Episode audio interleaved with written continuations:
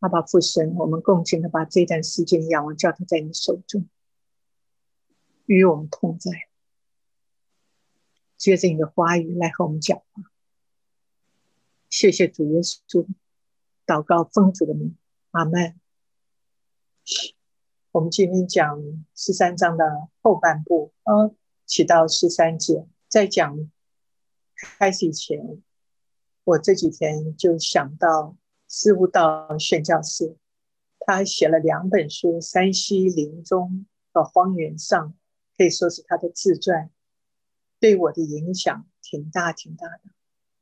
那是很早以前，差不多有二十年了。我们在退休会，滕金辉牧师做讲员，他就推荐这个书，我立刻就买来看，也让我从此。每一年都会外出短宣，主要是乌克兰的缅甸。乌克兰也差不多去了有二十年了，好像是二十二年的样子。当年我们带着兴奋的心撒下的种子，今天看到那么多都是我们当年撒下的种子，不只是信了，而且成为传道人，实在是看到神借着人在做工。兴起他的仆人，让更多的人能够信耶稣。事悟道，他是个挪威人，他是个护士，长得要比我还高大。他只有十多岁的时候，听到戴德生的见证。戴德生提到，成千上万的人都没有人向他们传福音。小小的年纪，他就开始为中国祷告，他甚至求神。有一天差派他到中国去向中国人传福音，神是垂听祷告的，听了他祷告，在他二十八岁那一年，他就到了中国的陕西。他到中国以前，他没有见过任何的一个中国人，也不认识任何的中国人，但是神却把对中国人的爱和负担放在他心中。在他小小的年纪，每当他想到中国人，他心里就有一股暖流，他觉得他爱他们。他不认识他们，他没见过他们，他却是爱他们。他觉得神就是把这种的爱摆在他们心中，每一个人都是他的骨肉，每一个人都是他的同胞。他漂洋过海，远离他的家，就是为了把福音传给中国人。他把他一生完全奉献给中国人。他到了先西，在西安那一带，他看到每一个中国人，他发自内心的关爱他。因为他长得非常的高大，那些中国人对他的态度并不好，甚至话语上讽刺他、批评他，态度也不友善。虽然是如此，神讲神的爱浇灌你的心中，他仍然是爱他，仍然是不管别别人的反应是如何，他向他们传福音，只要可以，他带他们信主。他在中国。一直工作到中国撤退，他不得不从中国离开，但他并没有回到挪威，他退到香港。在香港，他在难民营里，在医院，他本身在挪威的时候是个护士，在医院里仍然是在服侍中国人，仍然是在向他们传福音。他可以说是从年轻到的年老，他一生他的生命。都奉献给了中国，借着他的生命，借着他的服饰。每当我看到这两本书，让我经历什么是基督舍己的大爱，完全没有求到任何的回报，完全没有求自己任何的好处，把自己义无反顾的摆上。若有姐妹要看他的书，可以和天道买，也可以和我借，实在是。很感人的，看到福音的大能，要救一切相信的人。这是借着他小小的年纪就撒下了这样的种子，也借着耶稣基督的爱，能够使他离开父母、离开亲人、远离家乡，到遥远的中国去向中国人传福音。感谢神啊！前一刻呢，我们有讲到爱的种第一到第三节，若没有爱。没有一样恩赐是有益的。在第一到第三节告诉我们，爱超过所方言，超过讲道，超过明白各种的奥秘和知识，更超过全辈的信心，超过移山的异能，超过行善事救济穷人，超过舍身被火焚烧啊！所以就提到恩赐的使用是要以爱为基础，没有爱，恩赐是没有益处的。在第二个段落四到七节讲到爱是什么，爱不是什么。也让我们看到，我们这些拥有不同恩赐的人，若要一同来侍奉主，要达到我们侍奉的目的，我们是不能有存有嫉妒、自夸或者张狂。也只有当我们不做害羞的事，不求自己的益处，不轻易发怒时，我们在复试中整体的目的才可以达到。爱不是与生俱来，不嫉妒不是与生俱来，是要在生活中操练，是要在生活中遵循主耶稣给我们的命令，彼此相爱的命令，爱人无己的命令，这是需要操练。但同样的，圣灵也把基督的爱浇灌在我们的心里，以至于我们这些信徒能够能够愿意舍己的去爱。我们周围的保罗在第十二章，我们已经上次也有讲到，他讲恩赐是圣灵随己意赐给个人，恩赐的一个目的就是要造就教会。保罗在第十四章才讲到恩赐运用的原则是要在爱的基础上，他特别在十四章提到会高举方，讲方言就叫跟属灵。让我们看到各林的教会的恩问题，不是恩赐不够，而是爱心不足。所以在第十三章，保罗解释爱的真谛，帮助我们对爱有一个真正正确的认识。保罗特别在十三章强调，爱恩赐的运用是要在爱的原则下，否则恩赐若缺少爱，算不得什么，也没有益处。哥林多信徒知道什么是情欲的爱，什么是有爱，这是我们也讲过了。但是他们对自我牺牲的爱却毫无认识。约翰福音三章十六节就告诉我们，什么是自我牺牲的爱。神爱世人，甚至将他的独生子赐给他们，叫一切信他的不至灭亡，反得永生。神爱我们。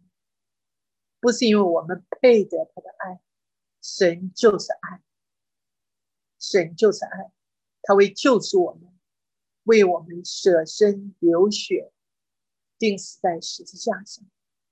保罗在格林多前书十三章写下了关乎自我牺牲之爱阿达皮的爱的描述，说明爱是超越所有世俗的恩赐和才干。他超越所有侍奉的恩赐和才干，各种的恩赐终有消失的时候，但爱却是没有止息。我们这些属神的儿女，我们是基督身体上的各肢体，互相配搭服侍，也应该以这种牺牲之爱来彼此相待。背诵进去。临前十三章十三节，如今长存的有信、有望、有爱，这三样其中最大的是爱。等一下我们会解释啊。那在第七到十三节，我就不一一再念了，大家还是要重复的多看几遍。整个今天的内容就在这几节中经文里边，请大家多看几遍。他第一点，他讲到爱人的方法。前面上一周是讲什么是爱，然后这一周就告诉我们爱。上一周讲什么是爱的时候，就那么两句话：恒久忍耐，又有恩赐。上周我讲到了恒久忍耐是我自己对我自己，我要忍耐。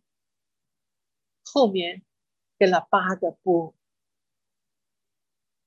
我不要嫉妒，我不要自夸，我不要张狂。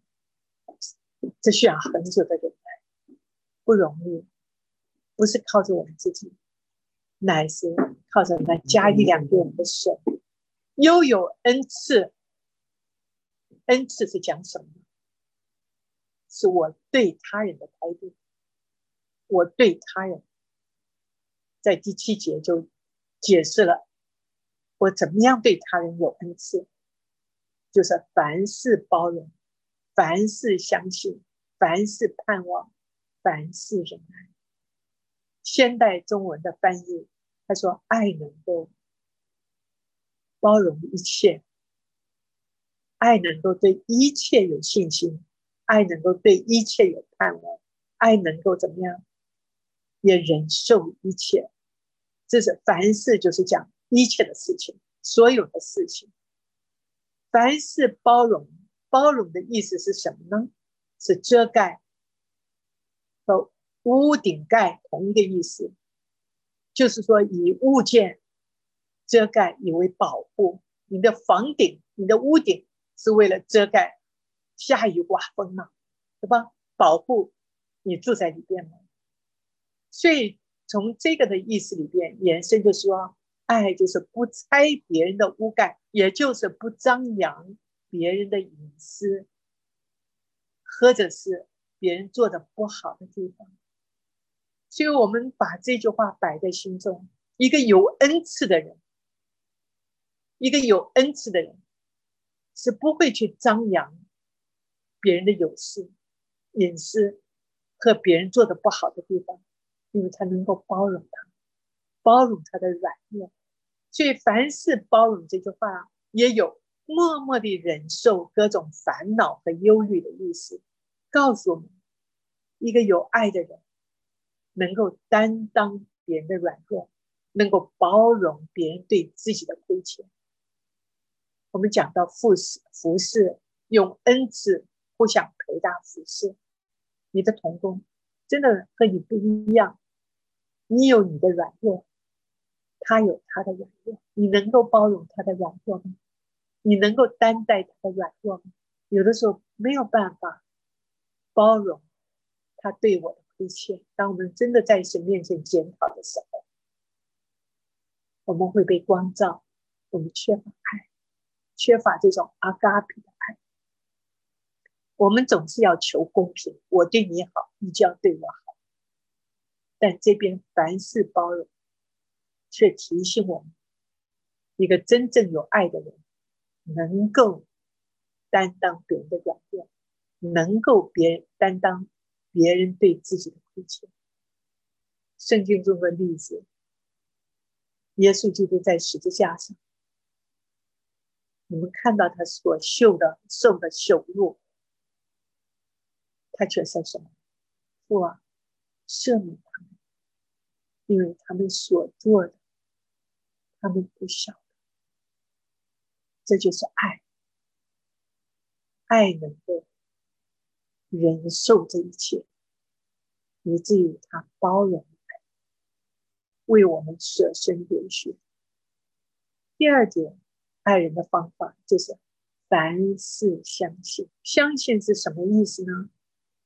就是指在爱是不多义的，并非要你盲目的什么都信，而是指在爱里不去怀疑别人的动机，而且在你不清楚的状况下，你宁愿宽大信任，不往下往下结论，怀疑别人。有的时候我们不自觉的。对一个人有成见，对一个有同工有成见，当他说一句话，当他做一件事，我们就怀疑他的动机。这边却帮助我们提醒我们，在爱里，在爱里，我不去怀疑他的动机，因为什么？因为我相信我爱心的动机，我所做的这一切会产生对他产生好的果效。是会影响他，是会改变他。这个大前提，凡事相见一个大前提，我和他一起同工，或者是我们夫妻两个，在爱里，我是仍然做我该做的，我不因着他的反应来影响我做该做的，我仍然做我该做的，也就有一点像把炭火堆在对方的头上。我这种的爱心，终究会产生好的果效。更重要的是，我相信神会改变他，我相信神能够改变一切。朋友也好，夫妻也好，最重要的是相信。你相信他，你就是尊重他。包括了我们的儿我们能够对人不失去信心，是因为我们相信。友谊之间、亲子之间、夫妻之间，宝贵的就是彼此信任。在主里，在主里，因为我们有主，我们应该凡事相信。为什么呢？因为我们相信神在掌管着一切，我们更相信神使万事互相效力，叫爱神的人得益处。疫情差不多都一年了，因此我们相信神掌管一切，我们也亲眼亲身经历的万事互相效力，叫爱神的人得益处。借着疫情，我想姐妹们都同意，给我们有更多的时间亲近神。也给我们有更多的时间为在上执政掌权的祷告，为其他的国家祷告。借着疫情，他把这种祷告的负担加添了给我们。也借着这个疫情，让我们很多的家庭以往没有这样团聚在一起的时间，现在可以全家人团聚在一起。我知道有些家庭。过往没有固定的灵修，因着疫情，家里反而有固定的灵修，一起的祷告，一起的经，万事互相效交在神的手中，就可以使我们得益处。凡是相信圣经中的例子，亚伯拉罕是一个极其美好的榜样。在这段的经文里边，亚伯拉罕所信的是那叫人使人复活，死为。不变为有的神，他在无可指望的时候，因信哪有指望？因信哪有指望？他将近百岁的时候，虽然想到自己的身体如同已死，撒拉的生育已经断绝，他的信心还是不软弱，并且仰望神的应许，满心相信神所应许的必能成就。亚伯拉罕是极其美好的例子。从他的身上，我们看到什么是凡事相信，什么是凡事盼望。那保罗的身上，我们也照样看到他凡事相信。当他们在使徒行在个遇难的时候，传属交的时候，保罗怎么说？保罗和大家说：“不要害怕，众位可以放心，你们可以放心。”因为他相信神的话，我信神，他怎样对我说，事情也要怎样成就。灵修亲近神非常重要，神的话就是我们的力量，就是我们脚前的灯，就是我们路上的光。在过度的时候，在需要的时候，神的话指明我们前面的道路。我有没有神话？我有没有存记神的话？在需要的时候，相信姐妹都经历了，神把的话摆在你的心中，借着他话给了你力量，借着他的话给了你平安。凡事盼望，这个凡事盼望是指什么呢？在任何的情况下，任何的情况下，我都不会放弃，轻易的放弃这种的盼望，我都会。怀着盼望，因着爱的力量，爱的力量使人不轻易的放弃他的盼望，而且总是会积极的向好的方面去期望。刚才我提到四无道宣教师，他漂洋过海，远离家乡来到中国，他到中国并没有真正的被中国人接纳，他到中国。他所遇到的人从来都没有看到一个白皮肤、蓝眼睛、长得这么高大的人。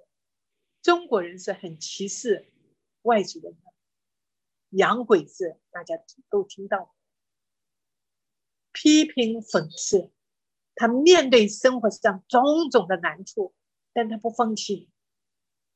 二十八岁到了那边，一直到一直到解中国解放，他还不离开哦，他跟着一批人就到了香港，还是在放在他们当当中中国人当中服侍。因为他知道，神就是要他把福音传给中国人。他知道福音的大能就是要拯救这些没有听过福音的人。他有这样的盼望，支持他，使他继续走下去。虽然中国人讽刺他、恶待他，但他相信神的大能，借着他的服侍。神会在对方在这些中国人身上做改变的工作，所以使他有力量、有盼望，继续做他该做的，向中国人传福音。圣经有一个例子，浪子和他的父亲，大家都看到，浪子拿了他应得的家业出去，怎么样呢？任意放荡，耗尽了一切。落入到要吃猪食，到了这种光景，他想到他家里家里的光景，所以他回头回家。但这个父亲怎么样？他盼望，他盼望他的儿子回来，坐在门，他在门口怎么样等待他的儿子？儿子在远远的这个做父亲的怎么样，就已经看到儿子。这是一个极其美好的。例子，凡事盼望，因为他对神的相信，相信这个爸爸也在为儿子祷告，让他儿子能够回头回家。他也相信儿子会有走投无路的时候，会回家。他在等待，有盼望的人不轻易放弃，有盼望的人，神也不会让他失望。凡事忍耐，这个忍耐和前面的忍耐不同。这个忍耐是偏重于受苦方面的忍耐。这就告诉我们：我们不能在顺境或逆境，是忧是喜，是贫穷还是富足，甚至是生是死，我都不自哀自怨，我不自怜，我不怨天尤人。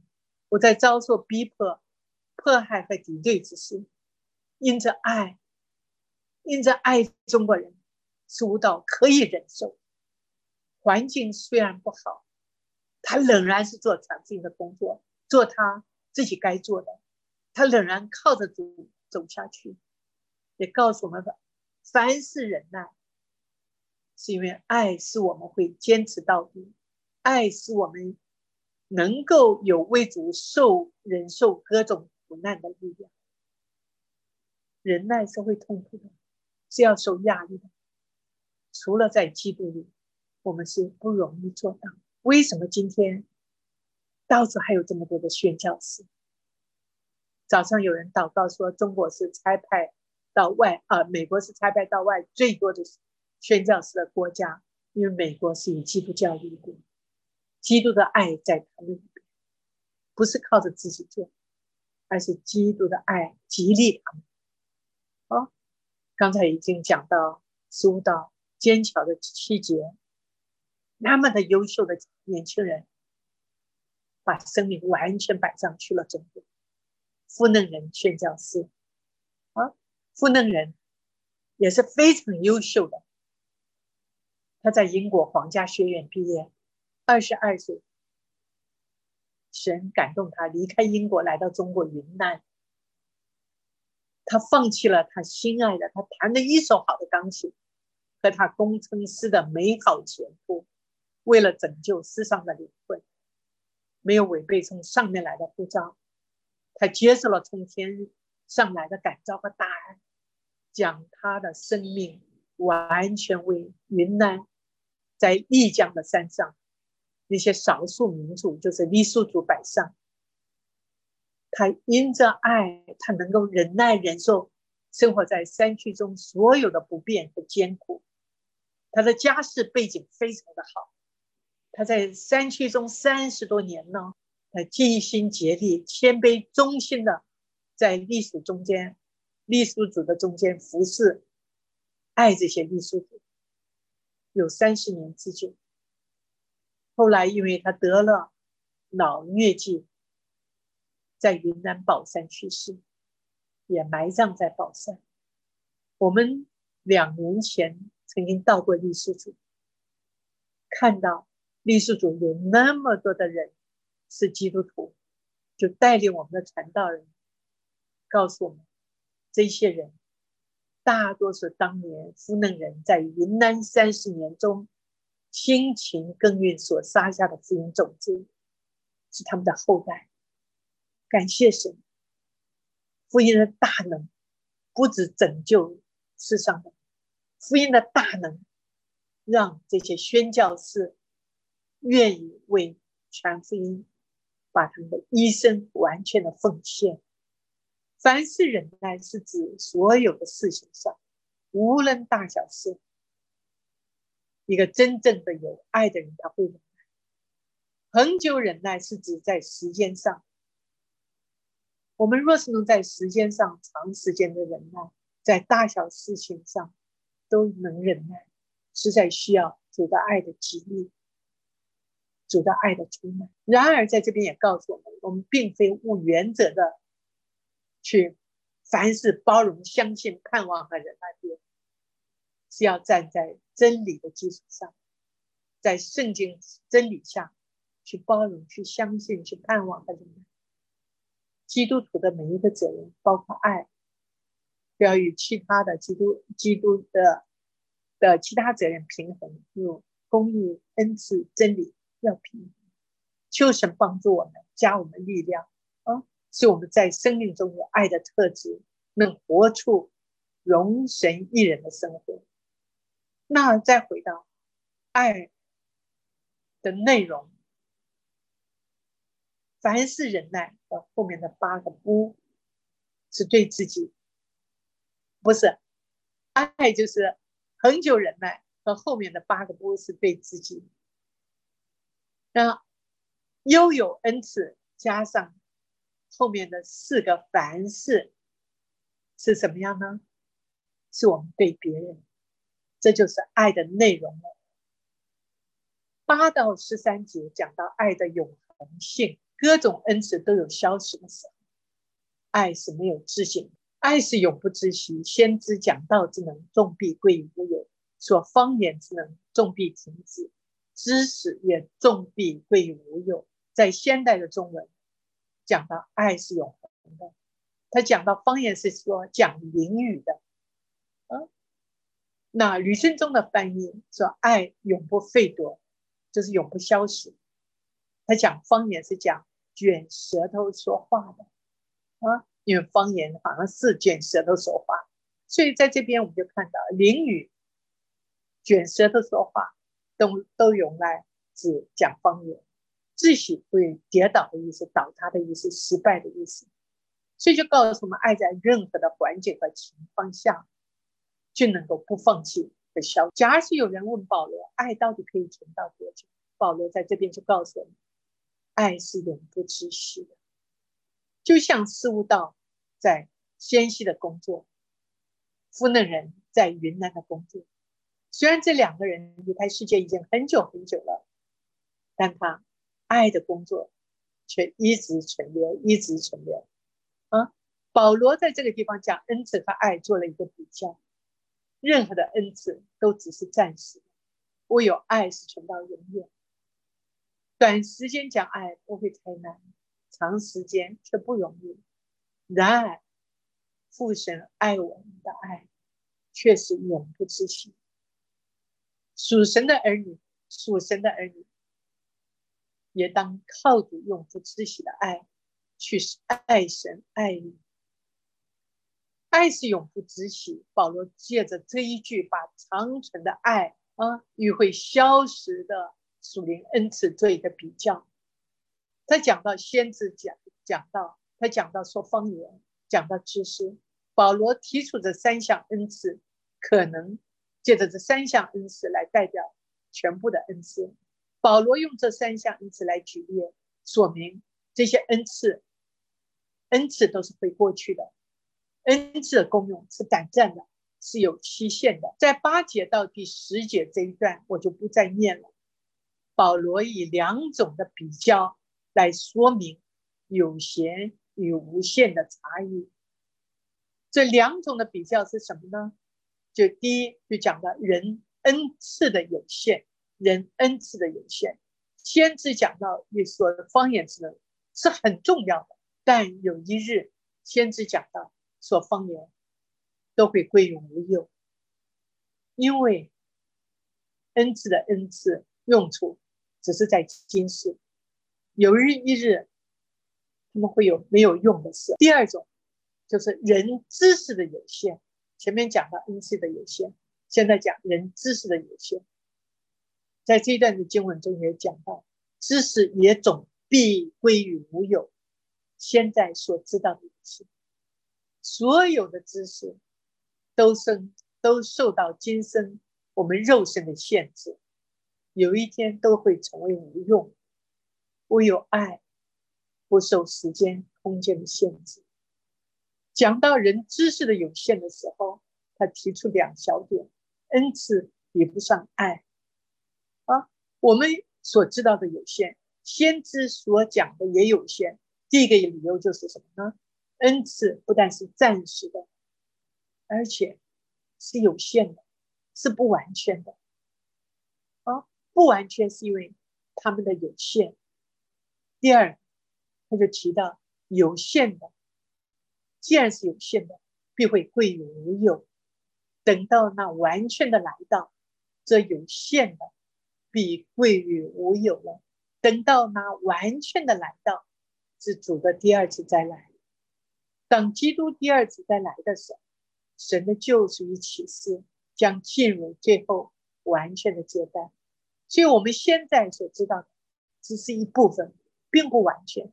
神是我们恩赐，所以教会社，不要我们建立教会，服侍及巩固其他的信徒，在永恒的国度里，我们会变得完全。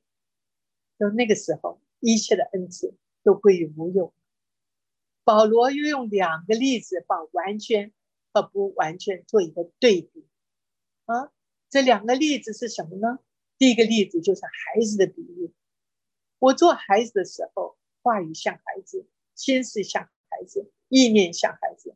既成了人，就把孩子的事丢弃了。我做孩子的时候，保罗用我是要以自己来比喻哥林多教会。一个人在孩子的时候，自然话语像孩子，心思像孩子，意念像孩子。孩子的时代有这样天真无邪的表现。这是非常的正常。然而，这个孩子成了人，他长大了，他自然就把孩子的事丢弃了，他的心思意念及言谈都不再像孩子了。他会显出孩成年人的素质。丢弃这两个字，在原文是归于无有。由此可见，保罗以教会中的恩赐为孩子的事，有一天他将被丢弃，因为来时来到时。我们便像孩子一样长大了，恩赐就派不上用场了。可是如今格林的教会强调的是恩赐，追求的是恩赐，但他们不知道那个时候恩赐都无用了。第二个例子是镜子的比喻，他说我们如今仿佛对着镜子观看，模糊不清，到那时候就要面对面了。我们如今所知道的一切，到那时就全知道，如同主知道我一样。这个例子对格林多教会非常的适用，因为格林多这个地方神城铜镜是以制造镜子闻名的城市。当时的镜是金属做的，只能给人一个模糊的形象啊，模糊不清，意味是在密中，所以看镜子就像猜谜一样。表示什么呢？我们从镜中看，固然能看到轮廓，但却不是真相。到那时，表示到了来时。我们就要面对面了，可以直接的得读真相。在镜子里观看这些个他物都是属于金饰的用途，但在来时，一切都明白了。包括在认识神及明白真理上。保罗说：“我们所如今所知道的有限，到那时就全知道；在来时，指信徒所知道的有若主知道为要。”你可以想象吗？这是一种透彻的、全然的认识。比起今世或在时间受时间空间限制的信徒，无论我们的灵命如何超群，在认识神迹、认识真理方面，还是有极大的差距。可能由于格林多信徒喜欢自夸和知识知识渊博，保罗在总结时强调，我们所知道的并不完全。保罗又主动式转移到被动式，我被主知道，是要强调什么呢？我们要依靠神的恩典。我们今天对神的事的了解，即使有了启示、完全的圣经，我们知道的还是不够完全。就像我们看镜子一样，但等到主再来的时候，我们才能够真正的完全知道神和神的事。保罗用上面两个比喻对先经和来世的差异。嗯，来比喻，他一方面提醒各人的教会，他们仍然是在今世之中；另一方面说，说起来世，比起今世，在知识上是远远超越的，鼓励各人的教会来追求那在来世更有价值的事，就是爱。这个真理也增强了我们的信心，给了我们的盼望。今天我们虽然没有一切问题的答案，但我们深信将来我们一定会有答案。有一日我们会亲眼见到基督，而且能够从神的角度来看这一切事情。保罗讲这些话的目的，就是在临前十三章十三节。今天我们仍然用神给我们的恩赐来服侍神，我们要珍惜，因为这一切会过去的。有一日恩赐都没有用了啊！我们用这些恩赐来服侍神，也求神帮助我们。十三节就讲到长存的有信有爱有爱这三样，其中最大的就是爱。信望爱是长存的，爱却是最大的。保罗在前面讲爱与暂时的东西做比较，爱超过那些，爱是永不止息，是持久的。现在呢，保罗讲爱与其他永存的东西做比较，爱超越了性和望。性和望是自对自己，爱是对别人。性和望是今生的价值。爱却是永不止息。保罗在总结的时候说：“如今长存的，并非指只存于今世的事物，因为如今不一定是指时间，长存是指今世到来世。所以如今带出以下所愿，是一个总结了信、望、爱这三项的美德，是初期教会非常熟悉的。信，我们今天能够来到面前，是因为我们信神，信。”因信我们成义，因信我们站在这个恩典的位置上。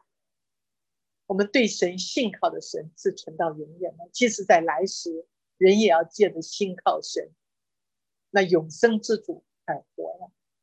望是靠着神，信靠神产生的一种人生观。我们深信我们在座的每一个姐妹们都盼望与神永远在一起。对神永恒的盼望，也是我们今日做好过好今生的一个目标。这种盼望完全的实现，便是在主荣耀显现再来的时候。信徒的盼望可以使我们有动力过敬虔的生活，并且把今世和来世连在一起。虽然这三样同时存到永恒，但保罗指出，这三样其中最大的是爱。或许因我们现在所经历的信，在与神同在时变得了完全，而是我们在今生有意义活下去的盼望，在天堂的荣耀中将会实现。然而，自我牺牲的爱，从现在直到永远是不变的。格林的教会所重视的是今生会过去的恩赐，所以保罗要他们注重那在永恒里有价值的爱，以爱为基础。来建立教会，去使用、去发挥神给我们的恩赐，侍奉神的人，我们的生命比侍奉、比恩赐更重要。同样，先知讲到是教造就教会，教会若没有爱，它的现实是表层的，是无法改变人生命的。方言祷告是为造就所方言的，但也可能成为他标榜个人比别人书。借着个人多教会，借着十三章，提醒我们每一位服侍神的人，无论你我拥有什么恩赐，都有都应该以自我牺牲和爱为基础，来使用神给我们的恩赐，让我们一起在爱里回答服侍。神就是爱，求主的爱。浇灌在我们心，激励我们，使我们能够无私的服侍神，服侍更多的爱神爱。这段经文我们就不再念了，请大家自己念。约翰一书就讲到神是爱，神就是爱，求主的爱激励我们，啊，求主的爱给予我们。好，神保罗牧师的师母的见证我也不讲了，我们就一起做一个结束的祷告，结束我们再一次来到你面前。恳求父神把你的爱丰丰富富的浇灌在我们心，让我们有阿嘎，让我们经历了你的大爱，能够爱神爱人。耶稣，谢谢把姐妹们的分组查经你带到你面前，与我们每一位再次恳求你的灵告别疫情在我们当中，借着你的话语来奉说。谢谢主耶稣，祷告奉主的名，阿门。